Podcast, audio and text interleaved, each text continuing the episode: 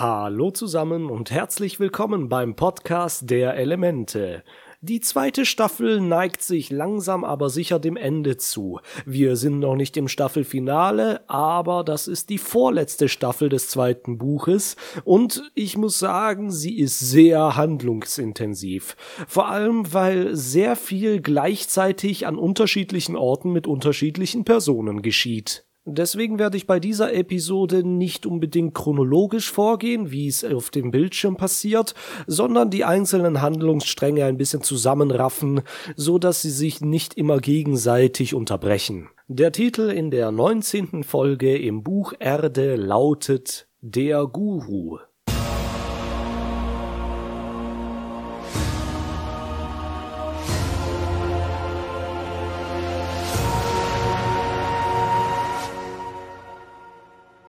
Wir starten zuallererst mal mit Suko und Iro. Die beiden sind in ihrem neuen Haus im obersten Ring. Suko ist ja nach der letzten Episode ziemlich krank gewesen, aber scheinbar hat er sich jetzt wieder erholt. Sein Onkel steht in der Küche und kocht etwas zu essen. Er sagt, er macht Jok. Das ist ein weißer Reisbrei. Iro ist nicht sicher, ob Suko das schmecken würde, aber Suko hat ja eine große Veränderung durchlebt. Er riecht an dem Brei und sagt, hey, das riecht ja ganz lecker, davon hätte ich gern etwas. Iro ist darüber etwas verwundert, aber als Suko sagt, dass irgendwie alles anders ist, dass sich alles verändert hat, dass er sich verändert hat und vor allem, dass es ab jetzt gut ist, da bekommt Iro ein Lächeln ins Gesicht. Die beiden haben es gerade richtig gut und die Tatsache, dass Suko jetzt mit dem Avatar abgeschlossen hat und ganz im Moment lebt, nicht mehr seiner Ehre hinterherjagt oder irgendwelchen Schicksalen, die von außen auf ihn aufgezwungen wurden, macht ihn viel erfüllter. Man merkt richtig, dass er total ausgewogen ist und richtig in den Moment passt. Ein glücklicher, fröhlicher Suko, wie wir ihn bisher eigentlich, glaube ich, kaum gesehen haben. Gehen wir jetzt aber zu Aang und Sokka. Die beiden sind ja mit Appa losgeflogen und Aang wollte Sokka bei seinem Vater in der Chamäleonbucht absetzen. Auf der Karte ist das hier, südlich von Ba und östlich von der Sivong-Wüste. Aang bleibt gar nicht lange, denn er fliegt direkt weiter in Richtung östlicher Lufttempel. Sokka ist aber irgendwie missgestimmt. Ihm ist richtig schlecht vor Nervosität, seinen Vater wiederzusehen. Er geht ganz bedröppelt in das Camp, ganz eingeknickt, gar nicht der selbstsichere Sokka, wie wir ihn sonst kennen. Das Camp besteht aus einigen blauen Zelten am Strand. Die Schiffe ankern daneben. Die Männer sind alle in blau gekleidet. Jeder von ihnen trägt eine Waffe, die traditionell für den Wasserstamm aus Knochen hergestellt dargestellt wurde. Soccer wird mit einem Lächeln empfangen und als er dann in der Mitte des Camps einen kräftigen Handschlag mit einem der Krieger austauscht, fühlt er sich wieder wie daheim. Alle sprechen ihm gut zu, sie wuscheln ihm durch die Haare und sie freuen sich einfach, dass er wieder da ist. Die erste Sache, die sie machen, ist natürlich, ihn zu dem Zelt zu führen, wo sein Vater drin sitzt. Er ist gerade in einer Besprechung und Bato sitzt neben ihm. Den haben wir ja schon in Staffel 1 Folge 15 kennengelernt. Seine Wunden sind inzwischen verheilt, aber es bleiben große Brandnarben zurück. Sein ganzer Arm ist voll davon.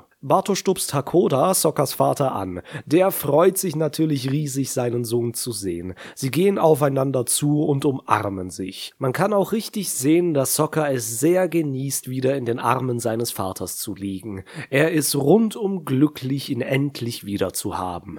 Etwas später sind Sokka, Hakoda und Bato daran, Fesselminen zu bauen. Hakoda erklärt, dass der Fluss, der in die Chamäleonbucht mündet, genau der Fluss ist, der direkt zu den Toren von Ba führt. Naja, nicht ganz direkt. Er führt in das Gewässer, das vom Schlangenpass getrennt wird. Bisher war es ja eher die Taktik der Feuernation, die Route neben dem Schlangenpass zu nehmen und dann von dort aus auf Barsingsee zuzustürmen. Über diese Route haben sie auch den Bohrer hingebracht. Jedoch kann die Feuernation genauso gut von ihrem Heimatland aus auch einfach in den Westen fahren und auf der Karte, die wir hier haben, wieder im Osten rauskommen. Dann wäre sie recht nah an der Chamäleonbucht und würde so den Fluss aufwärts nach Barsingsee nehmen. Aber um genau das zu verhindern, sind die Leute vom Wasserstamm da. Die Fesselminen, die Hakoda übrigens selbst entwickelt hat, sind gefüllt mit Skunk, Fisch und Seetang. Der Seetang verheddert sich im Antrieb der Schiffe und der Gestank des Skunkfisches, Skunk bedeutet Stinktier,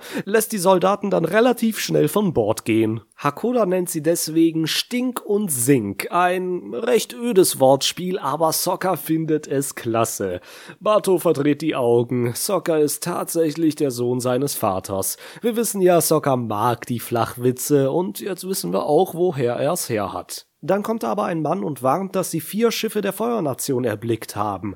Hakoda sagt, Bato soll die anderen Minen noch auffüllen und die restlichen Männer sollen sich bereit zum Kampf machen. Sokka sitzt für einen kurzen Moment noch da und weiß gar nicht, was er tun soll. Als er fragt, sagt ihm Hakoda, hast du nicht gehört, was ich gesagt habe? Die restlichen Männer sollen sich zum Kampf bereit machen. Und das ist für Sokka eine schöne Sache, weil jetzt kann er endlich auch wie die anderen Männer mitkämpfen. Als sein Vater ihn damals am Nordpol zurückgelassen hatte, war Sokka noch zu klein zum Kämpfen. Obwohl er sich die Rüstung angezogen hat und die Kriegsbemalung aufgetragen hat, durfte er nicht mitkommen. Jetzt ist er aber älter und nach Wasserstammregeln wahrscheinlich auch erwachsen, denn er hat mit Bartu diesen Initiationsritus durchgeführt. Ein vollwertiges Mitglied des Wasserstammes muss auch kämpfen. Und nun fühlt sich Sokka endlich in seiner Rolle bestätigt. Er ist jetzt ein Mann und er darf Seite an Seite mit seinem seinem Vater für den Wasserstamm kämpfen. Er eilt diesem Rollenbild schon sehr lange hinterher. Ob das eine gesunde Sache ist, steht auf einem anderen Blatt Papier, aber wir werden sehen, dass er auf jeden Fall andere Sachen für wichtiger halten wird, als mit seinem Vater in den Krieg zu ziehen, wie er es damals tun wollte, als er zurückgelassen wurde. Sehen wir aber jetzt mal, was Katara macht. Sie ist ja in Basingsee geblieben, um den König zu beraten, hätte ich jetzt mal gesagt. Jedenfalls trifft sie sich mit dem Generalstab, die fünf Generäle von Basingsee. Die sitzen vor einer großen Karte und planen den Einmarsch in die Feuernation in zwei Monaten am Tag der schwarzen Sonne. Es gibt nur eine ganz kleine Zusammenfassung für uns Zuschauer. Alles ist soweit fertig geplant und jetzt muss nur noch diese Schriftrolle vom König unterzeichnet werden, damit's dann so richtig losgehen kann. Katara soll ihm also diese Schriftrolle bringen, aber als sie so durch den oberen Ring schlendert, findet sie einen Teeladen und sie denkt, hey, man könnte sich ja mal auch ein Tässchen gönnen, nicht wahr? Tja, ratet doch mal, wem dieser Teeladen gehört. Es ist natürlich der Jasmin-Drache und er gehört Iro und Suko. Iro hat zuvor noch stolz in seinem Laden zu Suko gesagt, dass er sich stets seiner Leidenschaft widmen soll und das Leben wird ihn reich belohnen. Ja, das ist an sich ein sehr guter Tipp, aber wenn ich das dann mache und den ganzen Tag nur noch Avatar gucke und Brettspiele spiele, bin ich auf einmal der faule Teil der Gesellschaft. Suko ist auf jeden Fall sehr stolz auf seinen Onkel. Er sagt, niemand hätte es mehr verdient als Iro. Und jetzt wird's noch richtig süß. Iro ist Suko auch sehr dankbar, dass er diesen ganz besonderen Tag mit ihm verbringt. Die beiden umarmen sich und beschließen, den Leuten einen guten Tee zu servieren. Ach, das ist so schön. Aber wie gesagt, jetzt kommt Katara in den Teeladen und sie bemerkt, hey, Moment mal, die beiden beiden Servierer kenne ich doch irgendwoher. Erschrocken rennt sie direkt raus und wieder zum König. Suko und Iro haben von ihr derweil nichts mitbekommen. Im Thronsaal trifft sie dann auf die Kiyoshi-Kriegerinnen. Ja, Moment mal, Kiyoshi-Kriegerinnen, da war doch auch noch etwas letzte Episode, oder? Ah, ich erinnere mich wieder. Die Kiyoshi-Kriegerinnen sind ja gar nicht Suki, sondern Azula, Mai und Tai Li. Sehen wir doch mal, was die so während ihrer Zeit in Basingsee gemacht haben.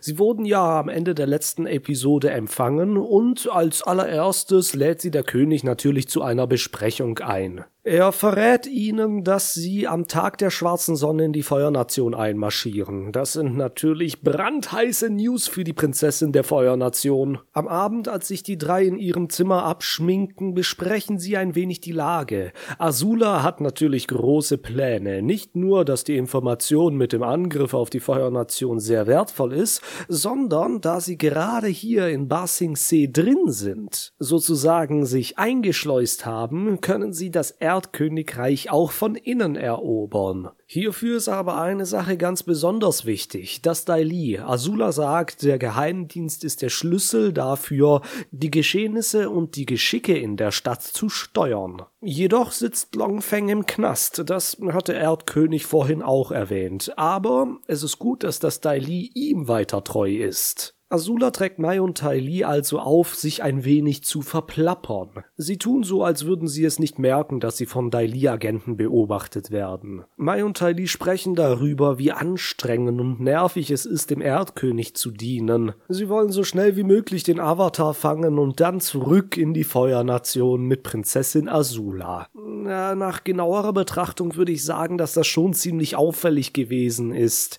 dass die Dai Li-Agenten da nicht draufgekommen sind, dass das alles nur gespielt war? Hm, naja. Aber wie gesagt, Katara kommt jetzt zu diesen drei falschen Kiyoshi-Kriegerinnen. Sie sagt, Suko und Iro sind in der Stadt. Wahrscheinlich hat die Feuernation noch mehr Menschen in Ba Sing Se eingeschleust. Hm, ja, könnte sie das getan haben? Wer weiß, wer weiß. Ah, Katara bemerkt es leider zu spät.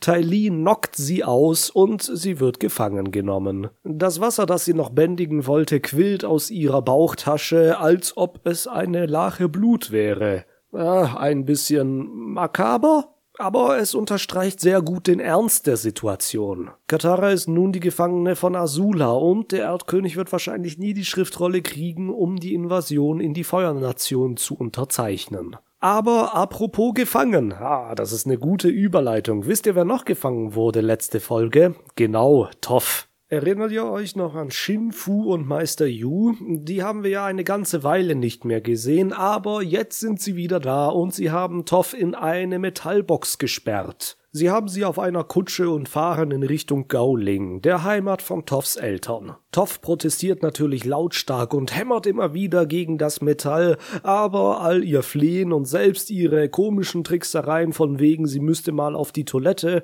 bringen nichts. Die beiden Entführer lassen sie nicht aus ihrer Kiste. Aber Toff wäre ja nicht die beste Erdbändigerin der Welt, wenn sie nicht auch aus dieser Situation kommen würde. Das ganze Hämmern gegen die Metallkiste ist nicht ein einfacher Verzweiflungsakt. Nein, sie versucht durch die Schläge gegen das Metall die Erde in ihm zu spüren.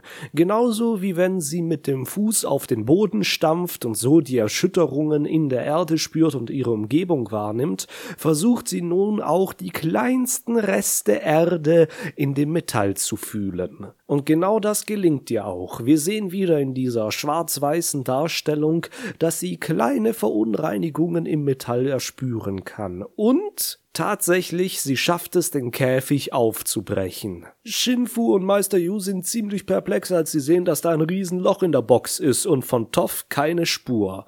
Toff steht natürlich hinter ihnen. In null nix bändigt sie die beiden in die Metallkiste und zieht sie wieder zu. Jetzt sind die Entführer die Eingesperrten und Toff ist wieder auf dem schnellsten Weg zurück nach Ba Sing. Der letzte, den wir jetzt noch nicht besprochen haben, ist Aang. Der hat ja Soccer am Anfang der Episode noch bei seinem Vater abgeladen und ist jetzt weitergeflogen zum östlichen Lufttempel. Dort trifft er wie in seinem Brief angekündigt Guru Patik. Dieser stellt sich als ein spiritueller Bruder der Luftnomaden vor und ein persönlicher Freund von Mönch Gyatso. Darüber haben wir ja schon letztens gesprochen. Guru Patik ist weit über 100 Jahre alt. Und diese spirituelle Bindung, die er zu den Luftnomaden hat, das ist etwas, was nach der Serie in den Comics auch weitergeführt wird.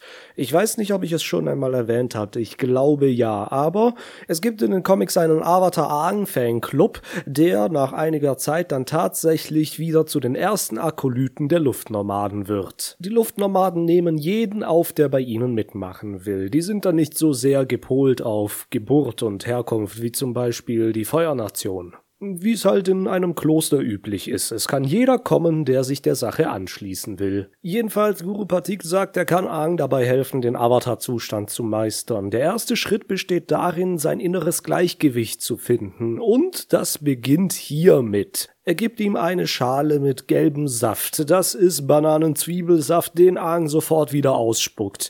Ah, das ist ganz schön eklig, aber Guru Patik ernährt sich wohl von nix anderem und ihm schmeckt's. Aangs Hauptaufgabe jedoch wird es sein, während dieses Seminars nennen wir es mal, alle seine Chakren zu öffnen. Chakren, das erklärt Guru Patik hier besonders cool bildlich an dem Verlauf eines kleinen Flusses, sind die Knotenpunkte im Körper, an denen sich besonders viel Energie sammelt. Der Bach, den Guru Patik nutzt, um das Ganze anschaulich zu erklären, hat einige Becken, in denen sich mehr Wasser sammelt. Das sind die Chakren. Dort drin wirbelt ganz viel Energie, genauso wie in unserem Körper. Aber weil die Natur eben chaotisch ist, fallen ein paar Sachen in den Bach und verstopfen die Abflüsse Größe zwischen den Becken. Genauso ist es mit der Energie in unserem Körper. Wir müssen diese tieferen Stellen frei machen, damit die Energie wieder schön fließen kann. Und genauso wie es hier mehrere Becken in diesem Bach gibt, gibt es auch mehrere Chakren in unserem Körper. An der Zahl sind es sieben. Nach Guru Patik kann jedes dieser Chakren durch einen besonderen emotionalen Stress blockiert werden. Da die asiatische Heilkunde, dem das hier alles entlehnt ist, mehrere Strömungen hat, gibt es auch mehrere Deutungen oder Auslegungen, für was jetzt welches Chakra steht. Es ist manchmal sehr ähnlich mit dem, was wir hier in der Serie sehen, aber manchmal auch komplett unterschiedlich zu dem, was man zum Beispiel auf Wikipedia findet. Aber das macht nichts. Wir werden jetzt hier alle sieben Chakren mit Guru Patik durchgehen und ich finde, dem seine Auslegung ist sehr, sehr passend für die Serie und zufälligerweise auch sehr, sehr passend für unsere Geschichte. Das hat man da aus erzählerischen Gründen Gründen schon ein bisschen zurechtgebogen, aber wie gesagt, es macht überhaupt nichts, weil es einfach im Gesamtbild stimmig ist. Wenn man nach buddhistischer oder hinduistischer Lehre übrigens alle sieben Chakren offen hat, das was Aang jetzt versucht hier hinzukriegen, dann gilt man als erleuchtet. Die Lebensenergie, das Prana kann ohne Probleme durch den Körper fließen und ich finde, das ist eine schöne Parallele, denn wenn Aang in den Avatar-Zustand kommt, leuchtet er ja auch ein bisschen. Bevor sie jetzt aber gleich loslegen, hat Guru Patik noch eine Warnung für Aang. Es ist eine besonders intensive Erfahrung Erfahrung, die Chakren zu öffnen. Und wenn er einmal damit angefangen hat, darf er nicht aufhören, bis er alle sieben abgearbeitet hat. Aha, da sitzt also der Haken der Geschichte. Aber sehen wir zuerst mal, mit was wir es genau zu tun haben. Das erste Chakra ist das Erd- oder Wurzelchakra. Es sitzt am Ende der Wirbelsäule. Patik sagt, dass es für unser Überleben zuständig ist und durch Ängste blockiert wird. Aang soll visualisieren, vor was er alles Angst hat. Ihm erscheint der blaue Geist, der Feuerlord und Zosins Komet. Es ist eine ziemlich intensive Vision, aber mit Guru Patiks Hilfe schafft er es, seine Ängste los und sie den Bach entlang fließen zu lassen. Wir hören ein kleines Klingeln. Das Geräusch werden wir noch ein paar Mal hören, zumindest immer dann, wenn Aang ein Chakra öffnet. Das zweite Chakra ist das Wasserchakra. Es ist für die Freude zuständig und wird durch Schuld blockiert. Wofür fühlt sich Aang schuldig? Nun, einmal, dass er von den Luftnomaden abgehauen ist und dass er in dem Avatar-Zustand in der ersten Folge der zweiten Staffel all diese Menschen verletzt hat. Guru Patik sagt, er muss akzeptieren, dass diese Dinge geschehen sind und um einen positiven Einfluss auf die Welt zu haben, muss er sich selbst verzeihen können. Aang konzentriert sich und das Geräusch ertönt wieder, das Chakra ist geöffnet. Chakra Nummer drei ist das Feuerchakra.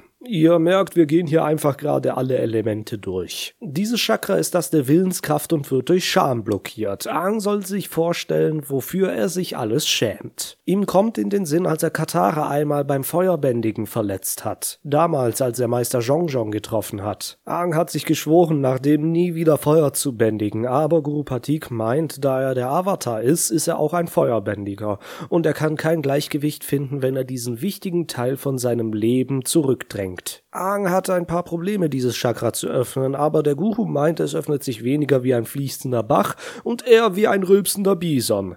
Aang rülpst darauf kräftig und er schmeckt Zwiebeln, Bananen und eigenartigerweise auch saure Gurken. Guru Patik zuckt mit den Schultern. Wer weiß schon, was er noch alles in diesen komischen Saft tut.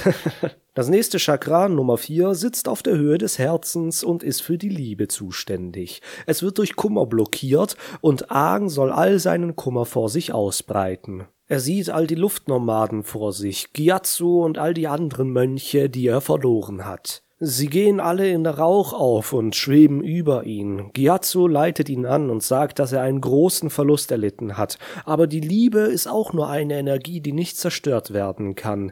Die Liebe der Luftnomaden lebt in seinem Herzen weiter und wird dann in Form einer neuen Liebe wiedergeboren. Dann nimmt der Rauch, zu dem die Luftnomaden geworden sind, eine neue Form an, und sie wird zu Katara. Sie ist genauso wie in dem Moment, als Aang sie das erste Mal sah, als er aus seinem Eisberg kam. Aang lässt seinen Kummer los und er fängt an zu weinen. Das Geräusch ertönt erneut und das Chakra der Liebe ist geöffnet. Das war scheinbar eine sehr wohltuende Erfahrung für Aang, so gut, dass er sogar nach mehr Bananen-Zwiebelsaft fragt. Chakra Nummer 5 sitzt in der Kehle und es ist das Chakra der Wahrheit. Es wird durch Lügen versperrt. Welches sind denn so die Lügen, die Aang erzählt? Nun einmal, dass Ahsoka und Katara nicht gesagt hat, dass er der Avatar ist, weil er es nie sein wollte.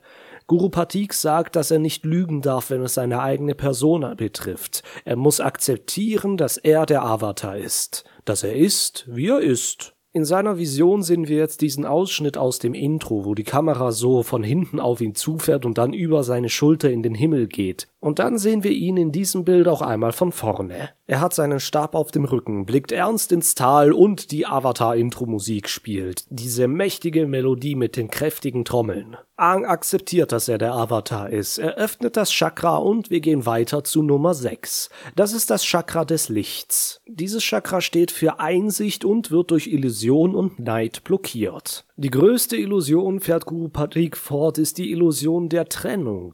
Dinge, die man eigentlich für unabhängig voneinander hält, sind in Wahrheit sehr miteinander verbunden, wie zum Beispiel die vier Nationen. Aang sieht eine Karte der Welt vor sich, wo die vier Nationen in ihre vier Farben aufgeteilt sind, und dann verschwinden die Grenzen, um darzustellen, dass wir doch alle irgendwie Menschen sind, ein Volk, das auf dieser Erde lebt.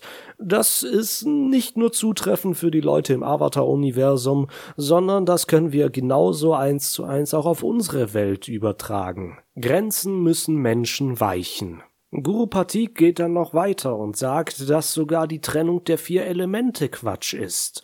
Das werden wir noch auf eine ganz besondere Weise herausfinden, nämlich im Endkampf von Staffel 3. Wenn ich ein bisschen vorgreifen darf, es geht darum, dass Elemente nichts anderes sind als Energie, die man bändigen kann. Und alle vier Elemente sind Teile dieser Energie, Teile dieser Welt, und sie zu trennen ist, naja, nicht wirklich Sinn der Sache. Sein gesamtes Potenzial kann man nur ausschöpfen, wenn man diese Verbindungen anerkennt. Und genauso wie Eisen nur ein Teil der Erde ist, sind alle vier Elemente ein Teil dieser Welt. Und rein zufällig, während Guru Patik das erwähnt, findet Toff heraus, wie man das Metall bändigt. Ich habe die einzelnen Handlungsstränge ja jetzt hier aufgeteilt, aber das wird ihm trotzdem nicht ganz gerecht, weil das erzählerisch einfach so gut abgerundet ist, dass man das eigentlich hätte im Zusammenhang erzählen müssen. Da sieht ihr wieder, die einzelnen Handlungsstränge getrennt voneinander. Nicht gut, die Geschichte zusammen. Sehr gut. Alles ist eins und gehört zusammen. Wunderbar. So, gehen wir jetzt aber zum letzten Chakra, dem siebten Chakra, dem Kronenchakra. Es stellt die Verbindung zum Kosmischen und zum Göttlichen her und es wird durch irdische Bindungen blockiert. Aang soll sich all die Bindungen klar machen, die ihn hier an diese Erde halten. Er sieht Katara vor sich, klar, denn Katara liebt er ja über alles. Und Guru Patik sagt nun, dass er diese Bindungen den Fluss entlang fließen lassen und sie vergessen soll. Ja, aber Moment mal, muss das denn jetzt sein? Aang ist ein wenig außer sich, denn vor drei Chakren war das ja immerhin noch was Gutes, diese Bindung zu Katara und seine Liebe für sie. Er hadert ziemlich mit sich. Will er wirklich die ganze kosmische Energie gegen Katara eintauschen? Er ist dem Ganzen nicht so gut gegenübergestimmt, aber Guru Patik meint, er muss alle sieben Chakren öffnen, um den Avatar-Zustand hinzubekommen, und dazu gehört nun leider auch das. Äh, Ahn gibt Patik dann nach. Er wird es versuchen. Er stellt es sich vor und Katara, die ihm gerade noch ganz nahe war, entfernt sich immer weiter von ihm, bis sie im Sternenhimmel verschwindet. Dann schwebt er nach oben, weit über die Erde in den Weltraum. Er steht dann auf einer Straße, die aus Nordlichtern ist, würde ich sagen, Aurora Borealis, und vor ihm steht dann eine riesige Version seiner selbst mit leuchtenden Augen und Tattoos. Dieser Riese stellt wohl den Avatar-Zustand dar. Ich find's auch ziemlich cool, dass ja alles in einem lila Ton gehalten ist. Die kosmische Energie hat wohl die Farbe lila. Hm. Jedenfalls geht Aang auf der leuchtenden Straße zu seinem größeren Ich und stellt sich zwischen seine Hände. Ein Ball von kosmischer Energie umgibt ihn und auch seine Tattoos beginnen nun zu leuchten. Hey, das mit dem Avatar-Zustand scheint ja wirklich zu klappen. Aber dann ereilt ihn eine Vision. Er sieht Katara, wie sie gefesselt im Kerker sitzt. Azula hat sie gerade gefangen genommen. Das Ganze lenkt ihn natürlich von der kosmischen Energie ab. Er kehrt seinem großen Ich den Rücken und rennt zurück auf der leuchtenden Straße. Hinter ihm verschwindet alles Stück für Stück und so auch die Straße, sodass er wieder hinunterfällt auf die Erde. Er wird aus seiner Meditation gerissen und sagt Guru Patik, dass Katara in Gefahr ist. Er muss sofort los und sie retten. Patik fleht ihn an, er darf nicht gehen. Wenn er sich für eine Bindung entscheidet, wird er das Chakra nie öffnen können und niemals in den Avatar-Zustand gelangen. Aber Aang hat sich schon entschieden. Er hat ihm den Rücken zugewendet und verschwindet aus dem östlichen Lufttempel. Er fliegt so schnell wie möglich mit Appa wieder zur Chamäleonbucht, um Sokka abzuholen. Der wollte gerade gegen ein paar Feuerbändiger in die Schlacht ziehen. Sokka will seinem Vater zeigen, dass er stolz auf ihn sein kann. Er will ihm beweisen, was für ein guter Krieger er ist. Hakoda legt ihm aber väterlich eine Hand auf die Schulter und sagt, dass er schon immer stolz auf seinen Sohn war. Er weiß, dass er ein großer Krieger ist. Ah, wieder ein schöner Vater-Sohn-Moment zwischen den beiden. Aber dann kommt, wie gesagt, Aang. Die beiden fliegen weg, ohne dass noch groß erklärt wird, was zu tun ist. Aber als Hakoda ihnen nachsieht, lächelt er. Dieser Mann ist wahrscheinlich der stolzeste Vater überhaupt. Sein Sohn geht nicht irgendwelche Feuerbändiger jagen, nein, er geht seinen Pflichten nach. Er geht seiner Schwester helfen, die Familie zusammenhalten und er hilft natürlich seinen Freunden, dem Avatar. Ach, auch wenn das nur ein kurzes Zusammentreffen zwischen Hakoda und Sokka war, denke ich, dass es doch sehr gezeigt hat, in welcher Beziehung die beiden zueinander stehen. Die ganzen Sorgen, die sich Sokka gemacht hat, kein richtiger Krieger zu sein oder kein anerkannter Mann des Wasserstammes, was auch immer, das hat sich alles als nichtig herausgestellt. Hakoda ist echt ein guter Papa. Er weiß ganz genau, worauf es ankommt und das Wichtigste, er lässt das auch seine Kinder wissen. Wunderbar. Äh, zumindest was Soccer angeht. Was Katara betrifft, äh, das sehen wir dann in der nächsten Staffel.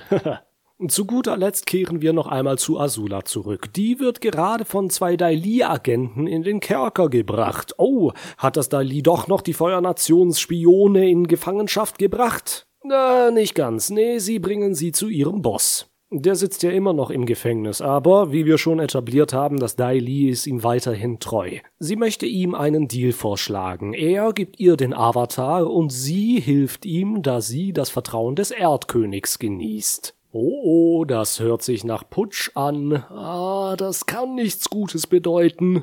Die Genauigkeiten des Deals erfahren wir leider noch nicht, aber Azula verlässt die Zelle mit einem breiten, tückischen Grinsen auf dem Gesicht. Und es passiert noch eine kleine Sache. Iro erhält einen Brief, in dem steht, dass er und Suko dem König in seinem Palast Tee servieren sollen. Oh oh, na, wer setzt da schon die Puzzlestücke zusammen? Es wird auf jeden Fall spannend und das erfahren wir leider erst in der nächsten Folge, die aber auch schon das Staffelfinale sein wird. Es verspricht also noch sehr interessant zu werden. Bis dahin wünsche ich euch aber alles Gute. Ich bedanke mich vielmals fürs Zuhören und ich hoffe, dass ich euch auch wieder das nächste Mal beim Podcast der Elemente mit dabei haben kann. Macht's gut. Bis denne.